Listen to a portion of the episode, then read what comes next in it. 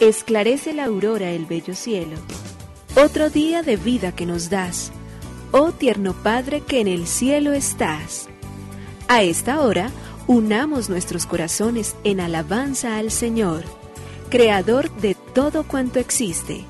Compartamos el Evangelio. Reflexionemos en su palabra. Esto es, Esclarece la Aurora, con el Padre Antonio Ramírez. Bienvenidos.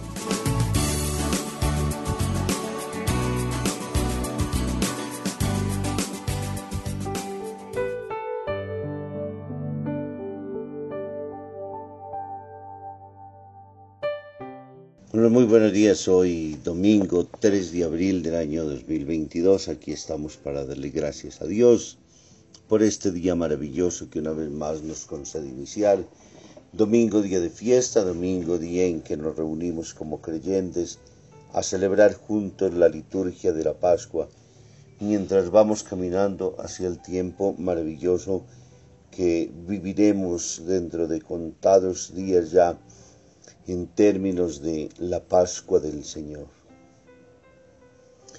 Reconocer su dolor, reconocer su abandono, reconocer el amor infinito de quien se entrega hasta la máxima y más profunda donación que es en el amor, pero también reconocer en ella entonces cómo a través de ese mismo acto de donación nos alcanza justamente la vida. Y cada domingo renovamos su muerte y su resurrección. Por ello decimos con la Eucaristía siempre, cuando el sacerdote termina la consagración, aquí está el sacramento de nuestra fe, decimos, anunciamos tu muerte, proclamamos tu resurrección, ven Señor Jesús. Ello quiere decir entonces que con ello nosotros vivimos el misterio pascual, muerte y resurrección de Cristo.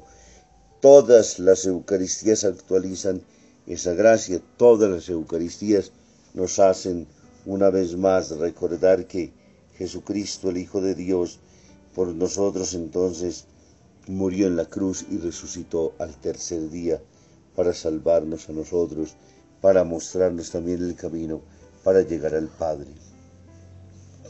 Esa gracia la celebramos cada domingo.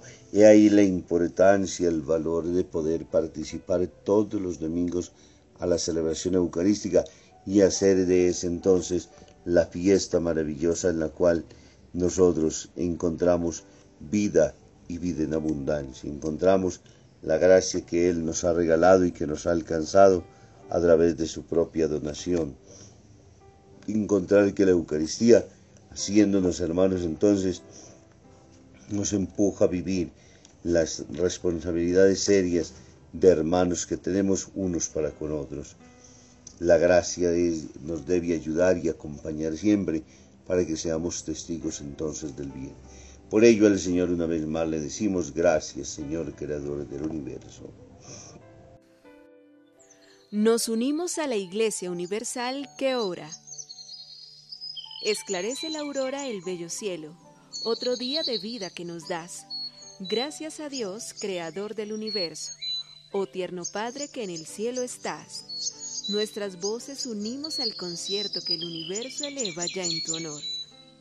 Desde la tierra al cielo más profundo, tierno Padre magnífico Hacedor, conserva nuestras almas sin pecado, a nuestro cuerpo da fuerza y salud, y nuestra mente ilumina piadoso con un rayo benéfico de luz.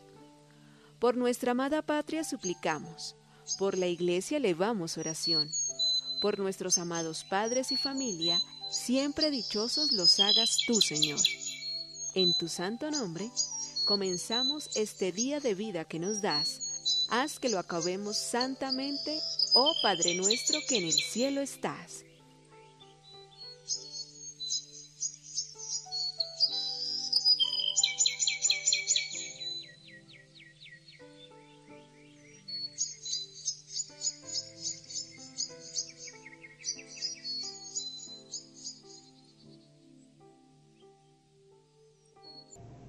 En la exhortación apostólica Evangelium Gaudium del Papa Francisco en el numeral 33 nos dice, ya que no basta la preocupación del evangelizador por llegar a cada persona y el Evangelio también se anuncia a las culturas en su conjunto, la teología, no sólo la teología pastoral, en diálogo con otras ciencias y experiencias humanas, tiene gran importancia para pensar cómo hacer llegar la propuesta del Evangelio a la diversidad de contextos culturales y de destinatarios.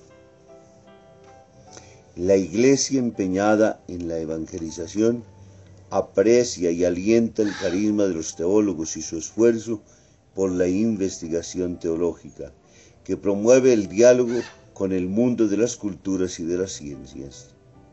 Convoco a los teólogos a cumplir este servicio como parte de la misión salvífica de la Iglesia.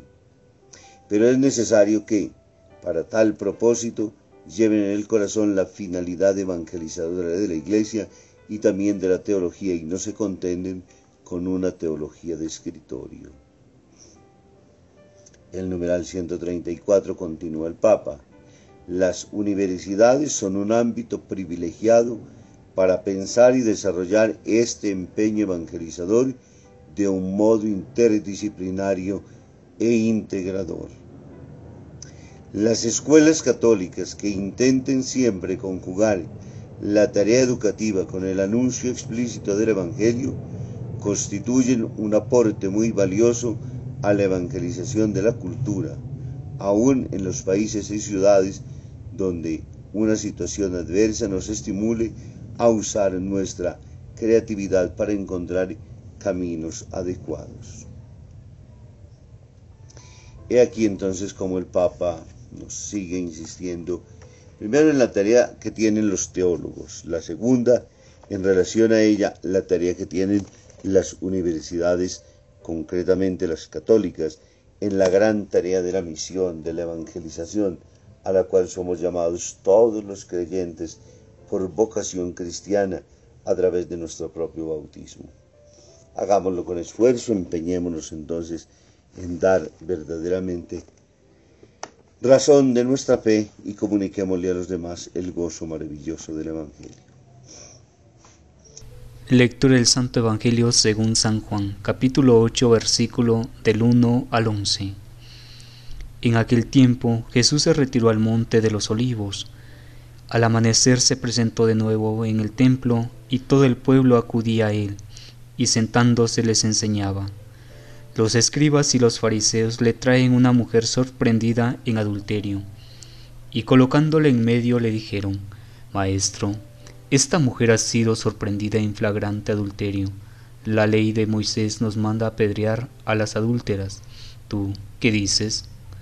Le preguntaban esto para comprometerlo y poder acusarlo. Pero Jesús, inclinándose, escribía con el dedo en el suelo. Como insistían en preguntarle, se incorporó y les dijo, El que esté sin pecado, que le tire la primera piedra. Él inclinándose otra vez, siguió escribiendo. Ellos al oírlo se fueron escabullendo uno a uno, empezando por los más viejos y quedó solo Jesús con la mujer en medio que seguía ahí adelante.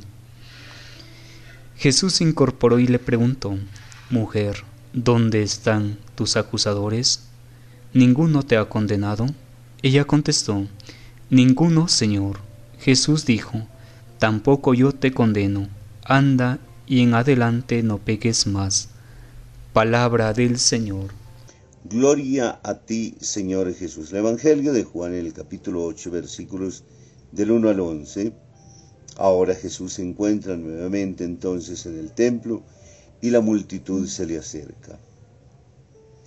Mientras está enseñando, ahora le traen los escribas y los fariseos a una mujer que ha sido sorprendida en flagrante adulterio y la ponen delante de él para decirle, Maestro, esta clase de mujeres nos dice la ley de Moisés que deben ser apedreadas. ¿Tú qué dices?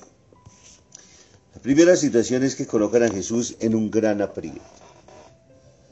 Jesús es el hombre de la verdad. Y Jesús entonces ahora está acuciadamente puesto contra un paredón por parte de los escribas y de los fariseos. Si se pone de parte de la ley, entonces hay necesidad de que muera la mujer, la que es lapidada, la que han traído para que en el momento entonces reciba el castigo con el cual debe la sociedad entera darse cuenta de que esos castigos tienen como finalidad que nadie se permita hacer ese tipo de actos y que no permita nunca que nadie se desvíe de la auténtica conducta. Si se pone de parte de la mujer, ahora entonces Jesús transgrede la ley.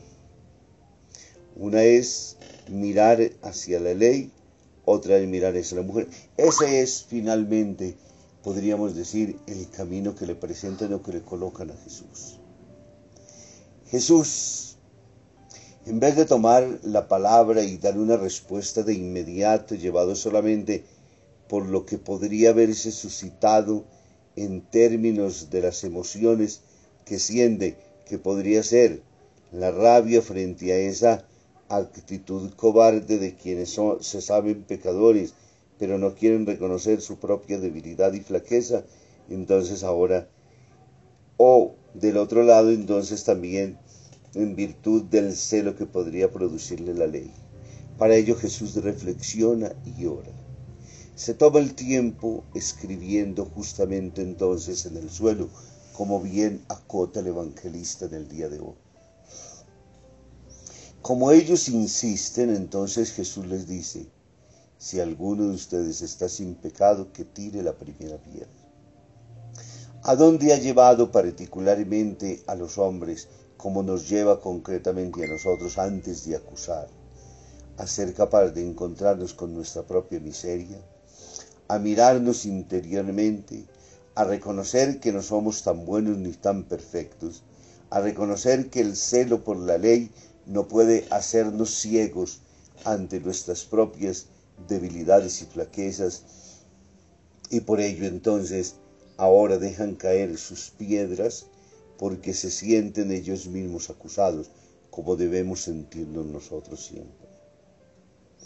Antes de hacer el juicio debemos preguntarnos por nuestras actitudes, por nuestros pecados, por nuestras miserias, ser capaz de ver nuestra propia fragilidad para entonces en ella pedir el auxilio y la gracia y se vuelve a inclinar nuevamente. Y ahora no quedan sino, como dice San Agustín, la misericordia y la miseria. La miseria representada en la mujer y en sus propias faltas. La de Jesús. Y Jesús entonces le dice, ¿dónde están tus acusadores? Señor, se marcharon todos, yo tampoco te condeno, pero vete en paz y no peques más. Con ello Jesús nos está diciendo primero, que es por el sentirnos amados, perdonados, como debe ser entonces nuestra respuesta para que acojamos la misericordia de Dios que se nos ofrece, que no sale como juez ni lo pone como presupuesto delante de la mujer el tenerse que confesar y convertir, sino que es a partir de esa experiencia de perdón y de misericordia regalado, dado generosamente a la mujer, como está entonces finalmente llamada a reconocerlo. Y con el hecho con el cual está diciendo no peques más, es una invitación a la conversión concreta, continua, porque mal haría Jesús también, que viene a llamarnos a la conversión y no llamar el pecado por su nombre también, pero amar profundamente al pecador. Nos convertimos por un acto libre, por una experiencia fundamental de amor, por el sentirnos verdaderamente amados y perdonados por el Eterno. Y eso nos invita hoy a que seamos capaces de acoger esta gracia, que antes de ponernos de jueces nos sintamos entonces nosotros también reos condenados a muerte, pero encontrando la misericordia infinita del Hijo de Dios hecho hombre, nos permite a nosotros convertirnos de nuestro pecado y de nuestro mal para vivir en la libertad de los hijos de Dios. Dios bendiga el Padre, el Hijo y el Espíritu Santo. Muy feliz domingo.